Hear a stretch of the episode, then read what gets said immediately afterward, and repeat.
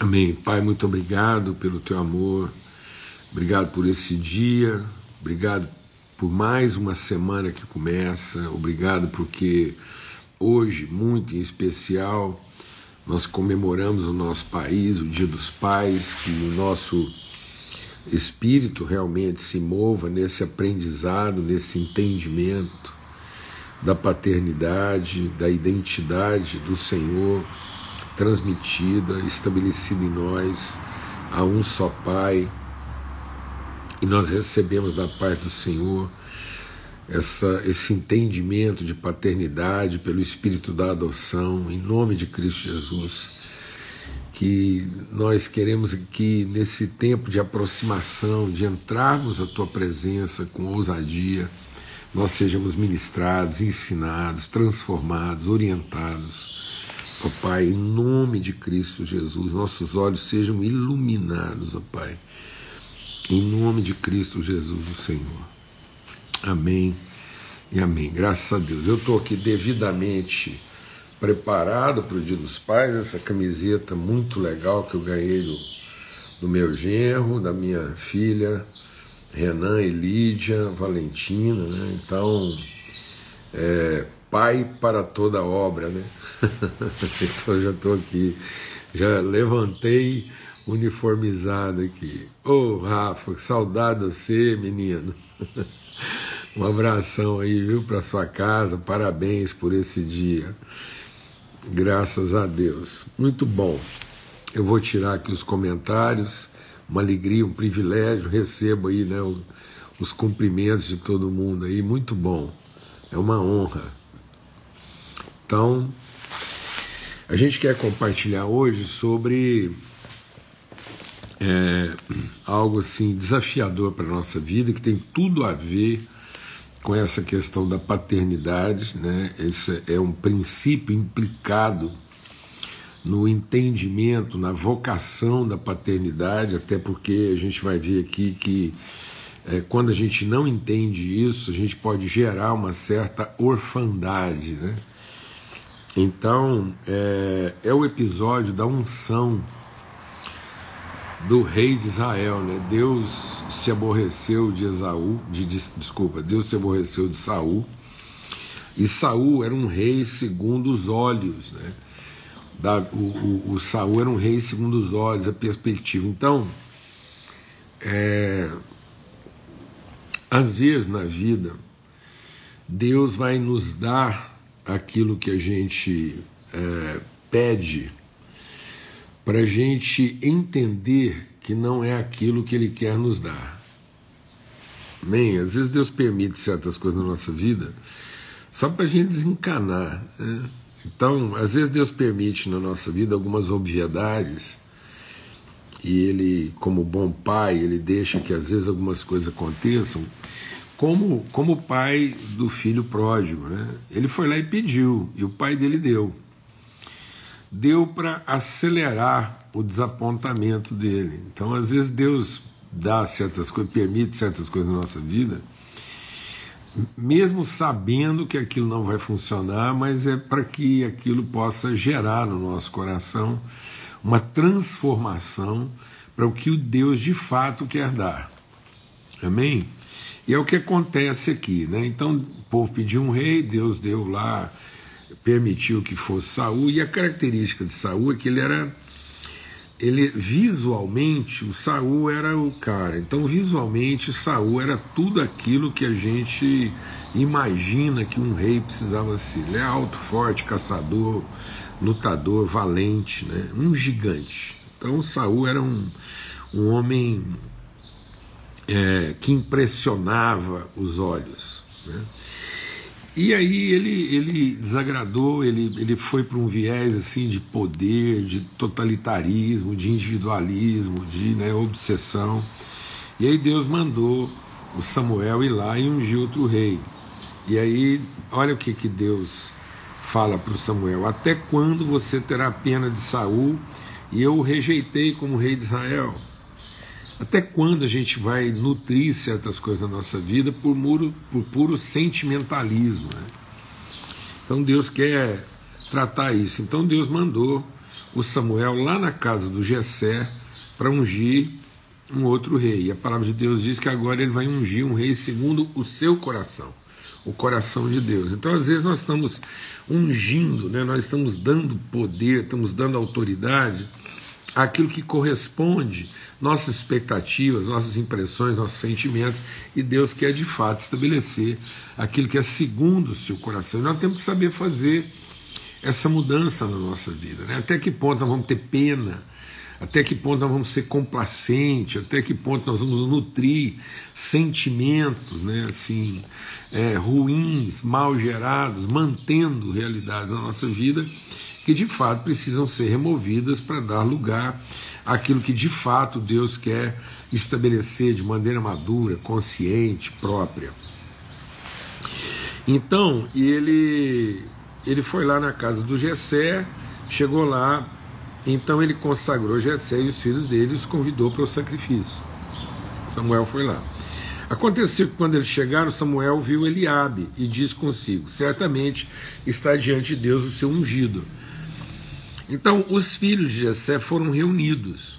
Então, quando o Jessé ficou sabendo que o Samuel ia lá e a possibilidade é que ele fosse ungir um novo rei para Israel, de novo esses homens colocaram diante de Deus suas obviedades. Vamos deixar o Espírito de Deus ministrar o nosso coração, porque a gente tem um princípio aqui, né? Então, às vezes a gente a gente gera, a gente concebe, a gente estabelece a partir daquilo que é a obviedade, aquilo que é o aparente, né?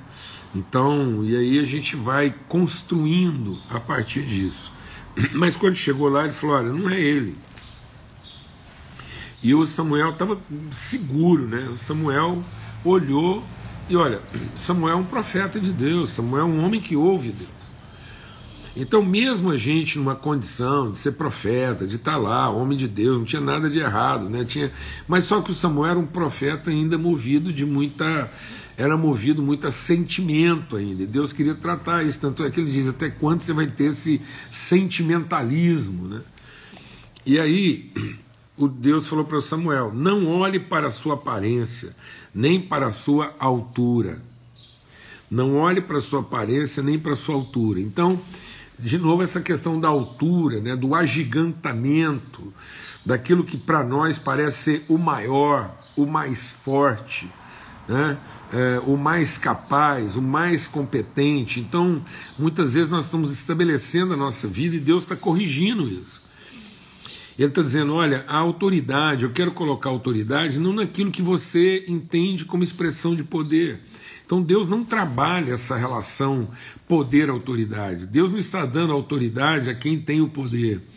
Deus está dando poder a quem tem autoridade. Vou repetir devagar. Deus não fica dando autoridade a quem tem o poder. Isso é a gente que faz. É por isso que muitas vezes nós estamos dando autoridade na nossa vida àquilo que tem poder e depois nós sofremos as consequências equivocadas desse poder. Sendo que a gente deveria ir dando poder àquilo que tem de fato autoridade. Então Deus está ungindo a partir de um princípio de autoridade e aí então ele está dando poder.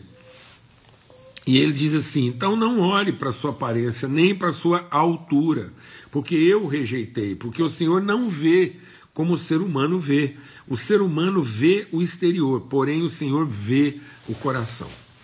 Então a gente quer compartilhar hoje sobre o princípio do invisível.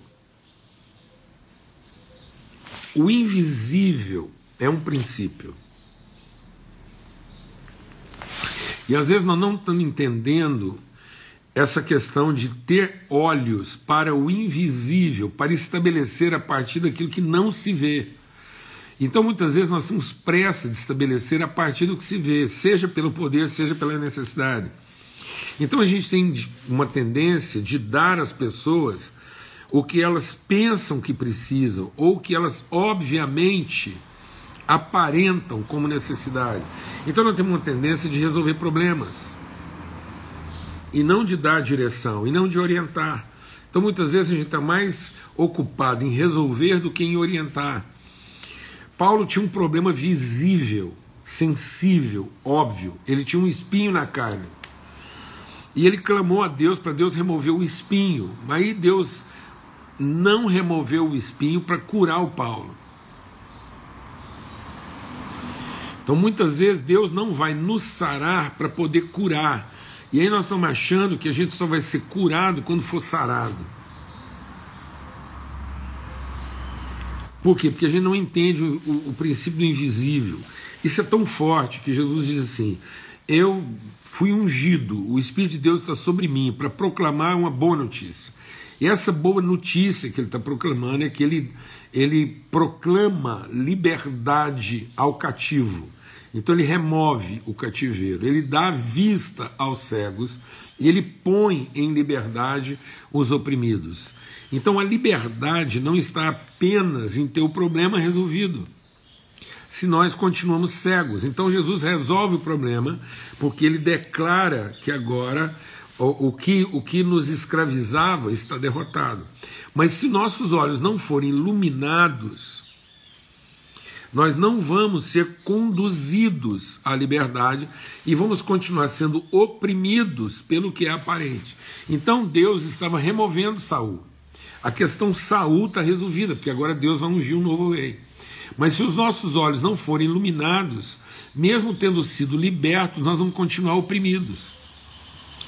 Então muitas vezes eu estou querendo resolver a questão do cativeiro, mas não estou conseguindo resolver a questão da opressão. Muitas vezes eu tenho muita coisa lá resolvida, ou seja, aquilo que era o cativeiro está resolvido, mas eu continuo oprimido. Então eu sou uma pessoa declarada livre, vivendo como se não fosse. Por quê? Porque os olhos não foram iluminados. A palavra de Deus diz que essa iluminação dos olhos está na relação que eu tenho com o outro. Então, muitas vezes, eu não estou conseguindo ver os invisíveis de Deus, porque eu não tenho olhos para ver o outro segundo o seu invisível. Vamos deixar Deus ministrar o nosso coração. É impressionante o tanto que isso é uma dificuldade para nós. Cada vez mais eu tenho conversado com pessoas e percebo o tanto que isso é um problema mais grave que a gente imagina. Então a gente, a gente qualifica as pessoas pelo que é óbvio delas.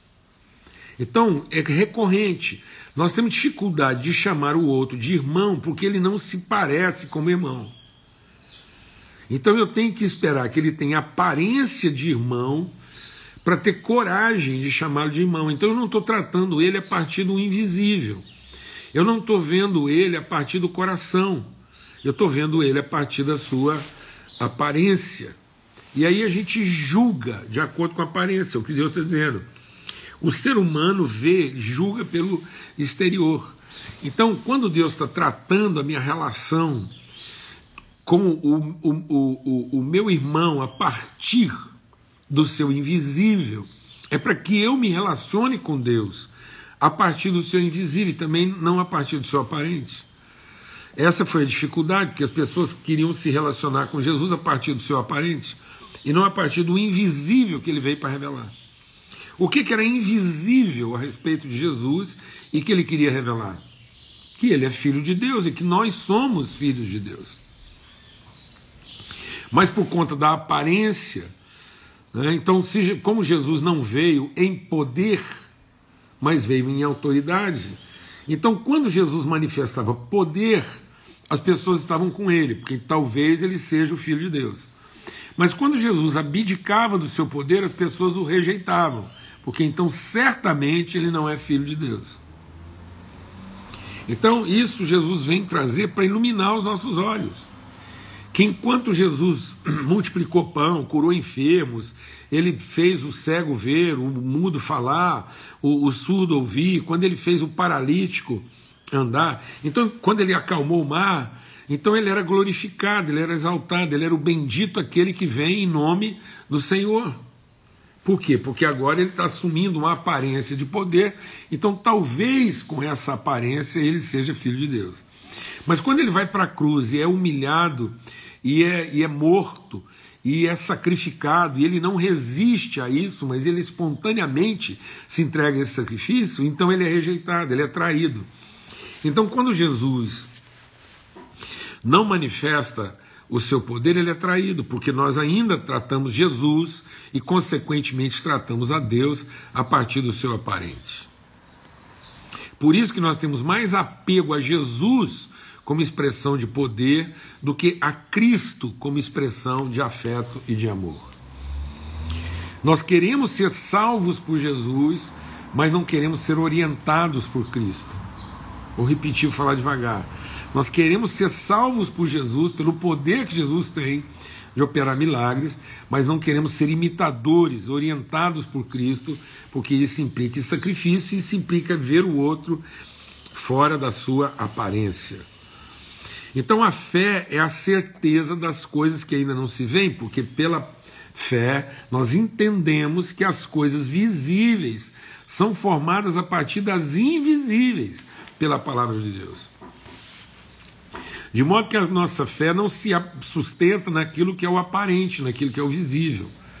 Porque o aparente se desfaz, mas ainda que as formas aparentes se desfaçam, ainda que o visível diante de nós se desfaça, se corrompa, o nosso homem interior, o nosso visível, ele se fortalece, ele se renova. Então nós fomos chamados, deixa Deus ministrar o nosso coração, nós fomos alcançados por Deus a partir do visível e do visível. Então, como nós estamos cegos, Jesus foi lá e apresentou para nós o visível do visível.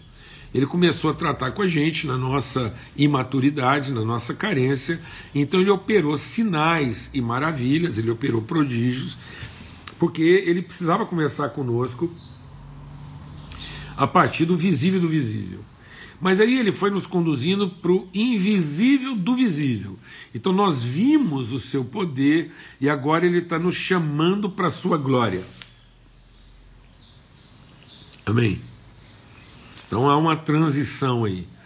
E agora eu tenho que, eu tenho que transicionar com Jesus esse poder para a autoridade, para a glória. Então ele começou visível do visível, né? aí ele veio do visível do invisível, até que ele nos introduz no invisível do invisível.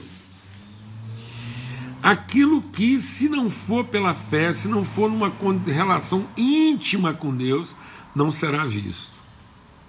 Para que agora a gente possa se tornar o visível do invisível.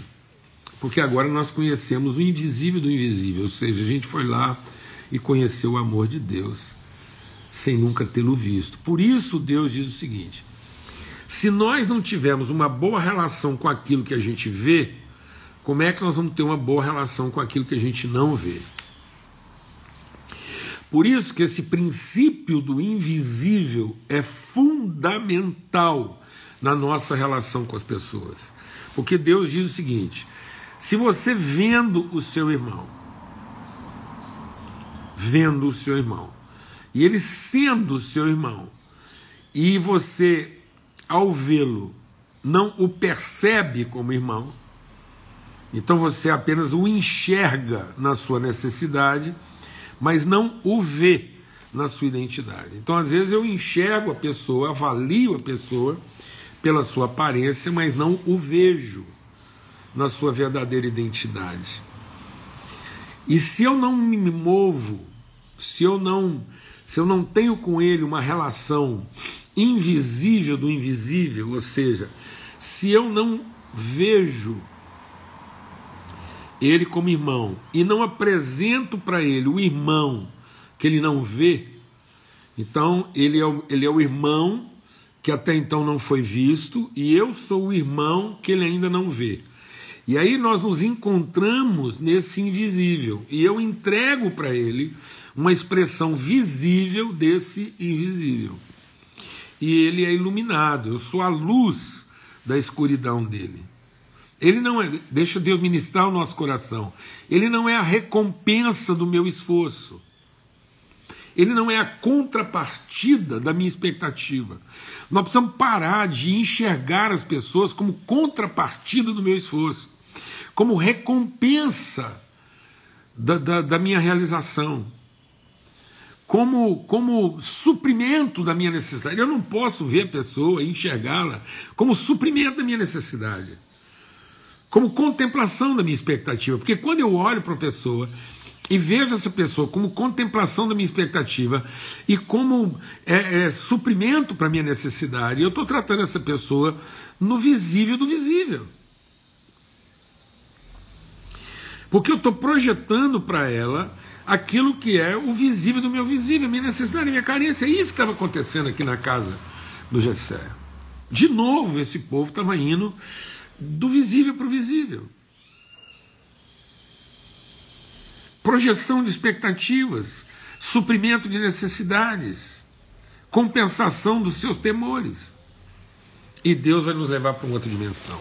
Então, se eu não ver o irmão, e a palavra de Deus diz: se você não vê o seu irmão e perceber nele a sua oportunidade, a sua responsabilidade de entregar para ele o seu invisível, então é porque você ainda não conhece a Deus. Porque aquele que não ama o seu irmão, que ele tenha a oportunidade de ver, como é que ele vai amar a Deus, que é totalmente invisível? Então, se eu não consigo, se eu ainda trato as pessoas no visível do visível, e não aceito o desafio de tratá-las como visível do invisível, como é que eu vou me relacionar com o invisível do invisível? Sendo que, na verdade, as coisas aparentes elas são passageiras, elas, elas são temporárias. Então, às vezes, eu estou vivendo uma, uma, uma mentira. Muitas vezes o meu relacionamento com Deus ainda é um relacionamento sem revelação. É um relacionamento intuitivo, é um relacionamento é, movido de pena, de complacência. Até quando a gente vai viver da pena? Nós não temos que ter pena das pessoas, nós temos que conhecê-las no seu invisível. Amém e deixar de projetar para elas nossas nossas incongruências, nossos equívocos. Né? Por isso que Paulo, ao orar pela igreja de Éfeso, disse: Agora eu oro para que sejam iluminados os olhos do vosso entendimento. Então nós precisamos ser iluminados para que os nossos olhos possam ver o invisível do invisível e a gente possa então ser o visível do invisível para um mundo que hoje está cego pelo visível do visível. Há uma cegueira. Então talvez não são as pessoas que, que é, têm defeitos. Nós é que somos cegos. Amém. Às vezes a gente ainda é cego. E por isso eu queria convidar agora um amigo com quem eu tenho toda a liberdade para falar sobre isso. Eu convidei ele para estar com a gente. Hoje a gente vai estender um pouquinho, porque afinal de contas hoje é dia dos pais. Me manda aí um alô pedindo para entrar aí.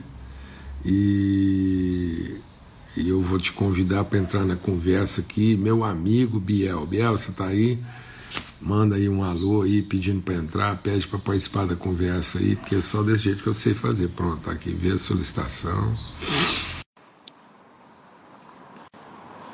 Eu mandei aqui. Opa! E, e aí, tudo bom? Meu amigo querido.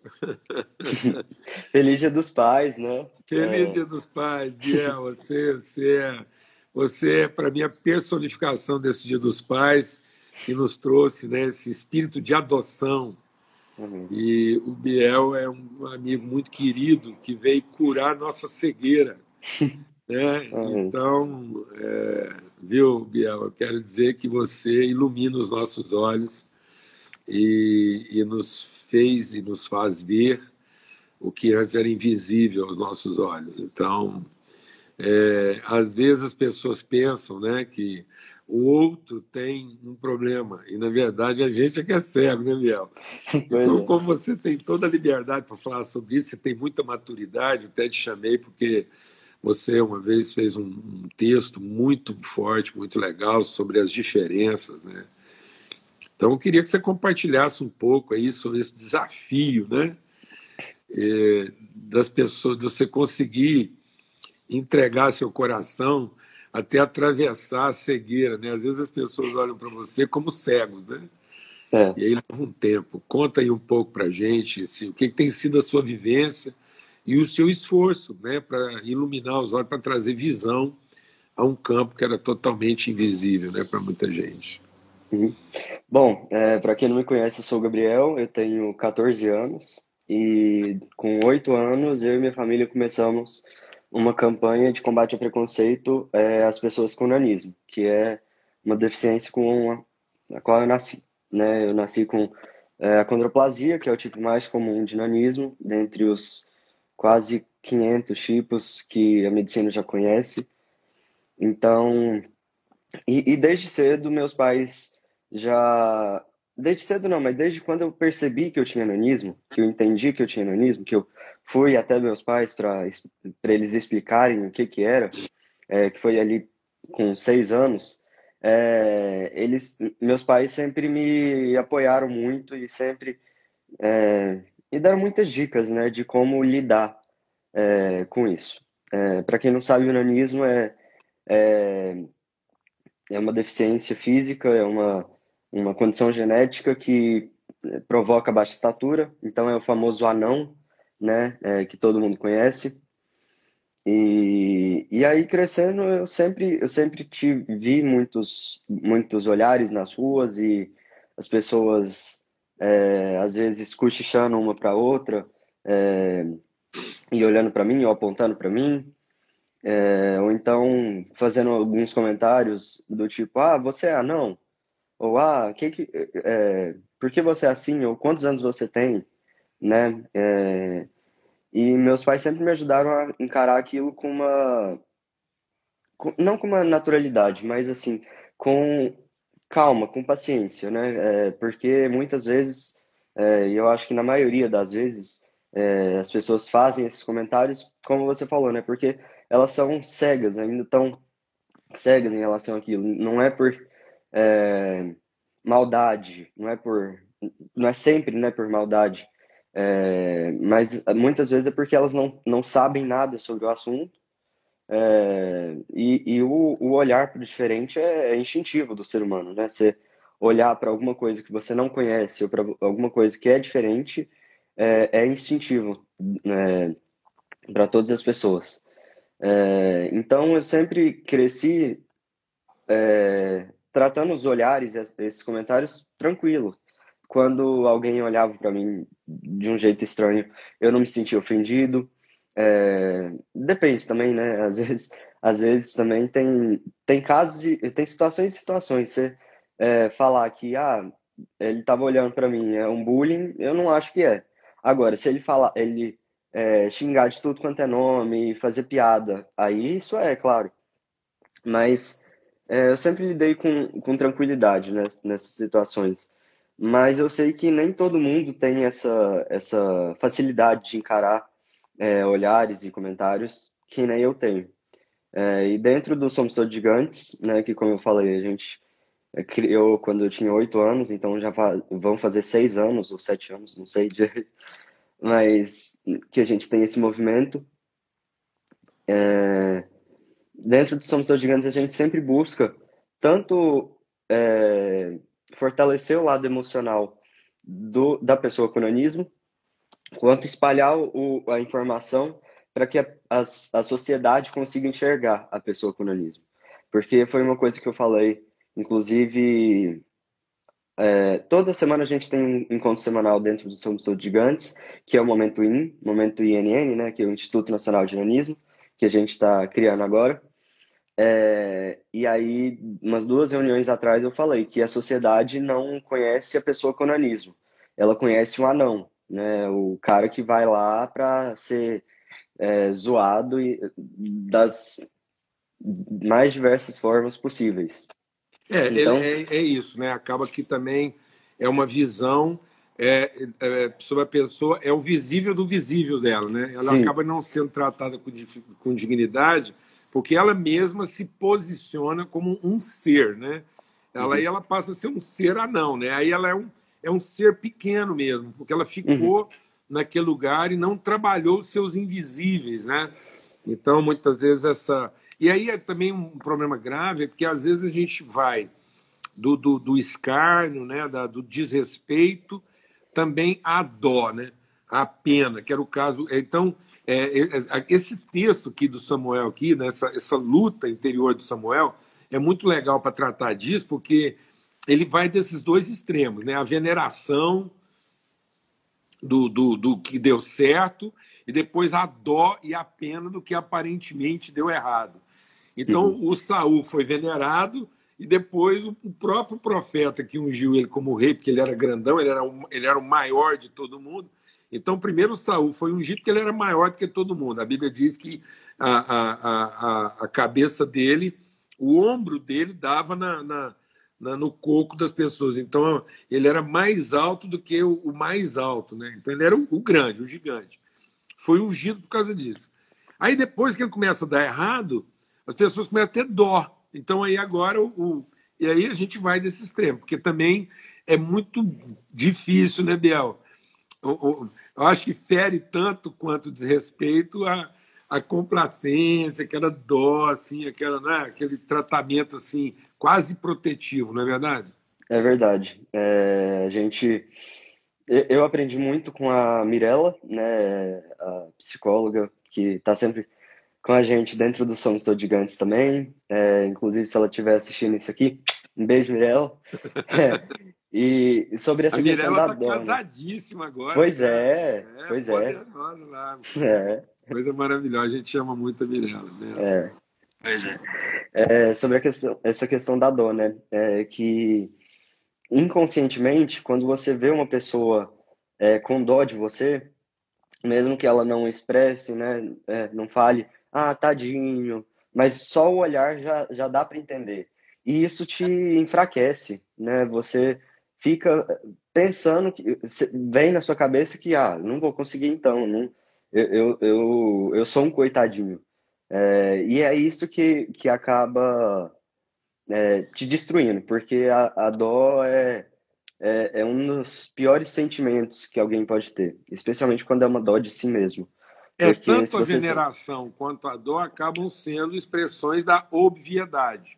Sim. Então, você venerar a pessoa porque ela é aparentemente forte e ter dó dela porque ela está aparentemente frágil é o visível do visível. E isso não está ajudando ninguém, né? Então, é o grande desafio da gente perceber o outro na sua invisibilidade, né? aquilo que não é o óbvio dele uhum. e que precisa ser conhecido, e é o que Deus de fato quer ungir. Então, na verdade, Deus quer colocar unção aquilo que o representa. E o que representa Deus na nossa vida não é o visível. Né? Ele quer nos tornar uma expressão visível daquilo que são os atributos invisíveis. Eu pedi para você vir aqui exatamente no Dia dos Pais, porque isso tem tudo a ver com adoção, né, Biel? Porque, assim, a mãe, a mãe é a mãe, né, Biel? Então, independente do tamanho que você tivesse, qualquer coisa, a Ju, a Ju carregou você no ventre, você é carne da carne dela, tem todo esse aspecto. Mas eu creio também que, apesar de você ter tido essa mãe fantástica, né, que um ventre que te concebeu, te acolheu, que nunca te rejeitou e que estava ali, né? Então você teve um berço fantástico, porque a gente conhece o coração da sua mãe. Sua mãe é uma das pessoas mais hospitaleiras que eu conheço, né? Às vezes ela é meio agitada e ela ela quer tudo assim na excelência, mas ela é acolhedora, ela, ela sabe receber e se esforça para ser hospitaleira. Então não tinha dúvida que Deus preparou para você essa mãe acolhedora.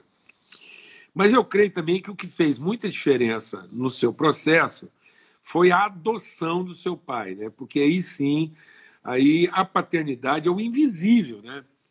Porque a paternidade é exatamente aquela semente invisível que foi colocada lá. Então, o pai só é pai pelo invisível. Eu até costumo dizer que todo pai só é pai porque crê. Então, esse é aspecto da fé, né? Todo pai tem que crer. A mãe sabe, mas o pai crê.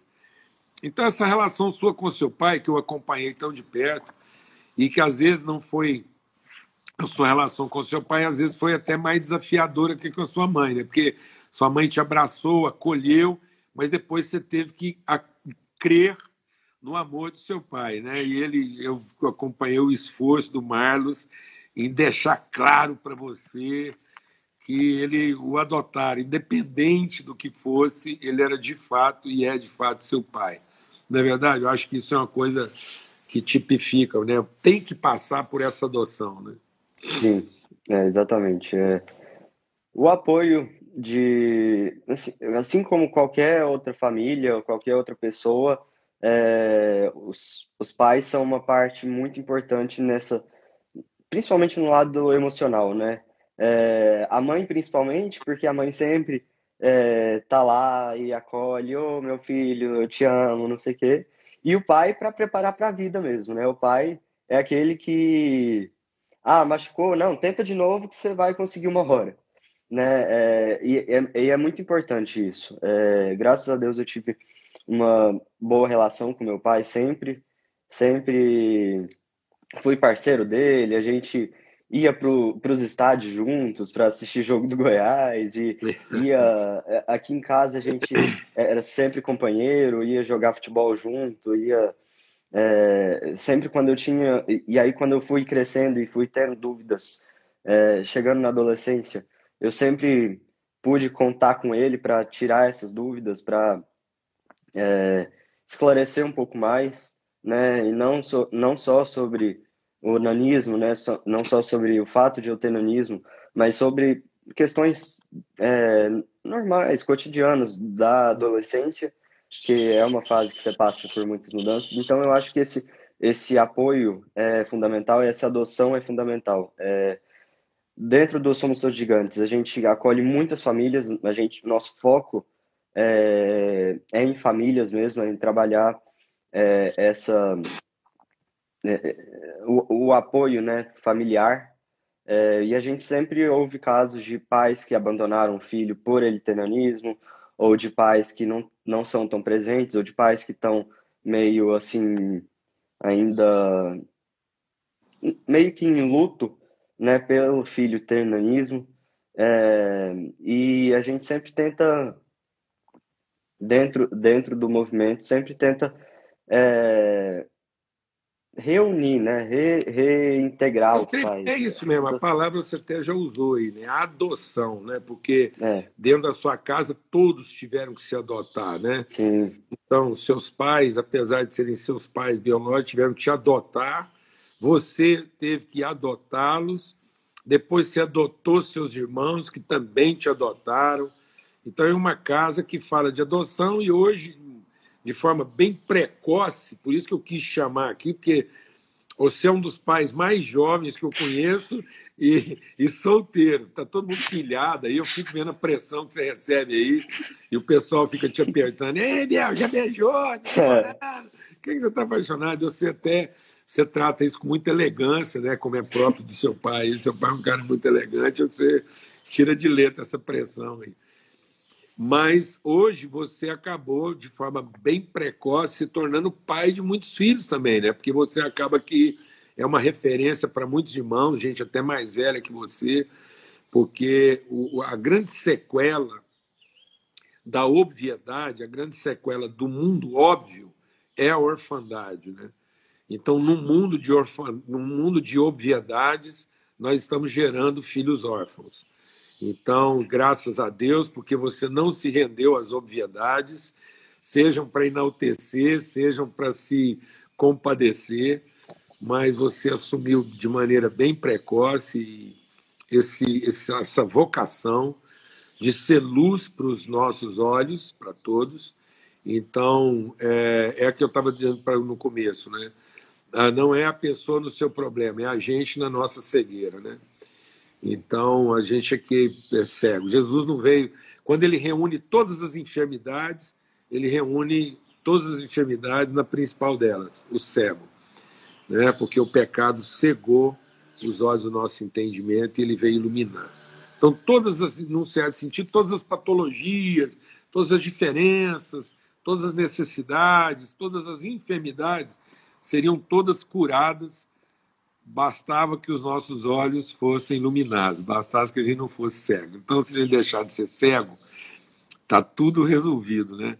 Então, olha, muito obrigado e obrigado porque você representa tão bem para todos nós, para toda a sua família, esse espírito de adoção, a forma como você se permitiu ser adotado, mas principalmente você assumiu a responsabilidade de adotar a todos e hoje é uma família que não dá nem para contar. E aí a gente foi vendo lá, né, que mais grave do que a estatura né, do, de quem tinha nanismo era a orfandade das suas famílias. E isso está no texto aqui de 1 Samuel, porque, na verdade, quem não chamou Davi para a cerimônia foi o pai dele. Então acaba que o Davi, por não ser de grande estatura, né, e parece que isso era uma coisa recorrente na vida do Davi, o Davi estava sempre enfrentando problema porque ele não era autossuficiente. Então, porque ele não era autossuficiente, eles não queriam ungir ele rei, porque ele era autossuficiente, eles não queriam deixar ele vencer o gigante, porque ele não era autossuficiente, o gigante o desprezou, e vai por aí. Então, e isso, o Davi estava vivendo essa orfandade, porque o próprio pai dele, até então Samuel tem que perguntar aqui, por acaso você não tem é, mais nenhum filho, né? Então, é, aí, tem, aí ele, oh, eu estava esquecendo, tem o Davi. Então, às vezes, essas obviedades fazem com que a gente acabe se tornando distraído e não dê atenção àquilo que realmente conta. Então, falar sobre o princípio do invisível ajuda a gente a ter esse espírito de adoção no Dia dos Pais. Meu irmão, muito obrigado. Se você quiser dizer mais alguma coisa aí, fica à vontade. Alegria sempre falar com você. Eu que agradeço. É, foi uma honra participar da live. É, é muito importante, né, esse, é, essa questão do espírito de adoção, realmente, é, são coisas que a gente sempre busca trabalhar dentro do Somos Todos Gigantes eu acho que tem que trabalhar na vida. É, não importa se o filho é, tem nanismo ou tem alguma outra diferença, é, ou não também, às vezes não tem diferenças, às vezes é, não tem diferença entre aspas, né? mas assim, não tem alguma é, é um filho considerado normal, né? Às vezes não, não é, mas não é adotado pela própria família, é, por qualquer outra questão. Então, é, é, muito importante a gente trabalhar isso. Foi uma honra participar. É, e é isso. Bom dia, feliz Dia dos Pais para todo mundo. Feliz Dia dos Pais para você, Biel.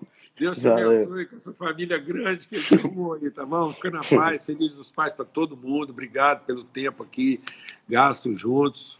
Um bom começo de semana. Forte abraço para todo mundo. Fique na paz. Tchau. Tchau, gente.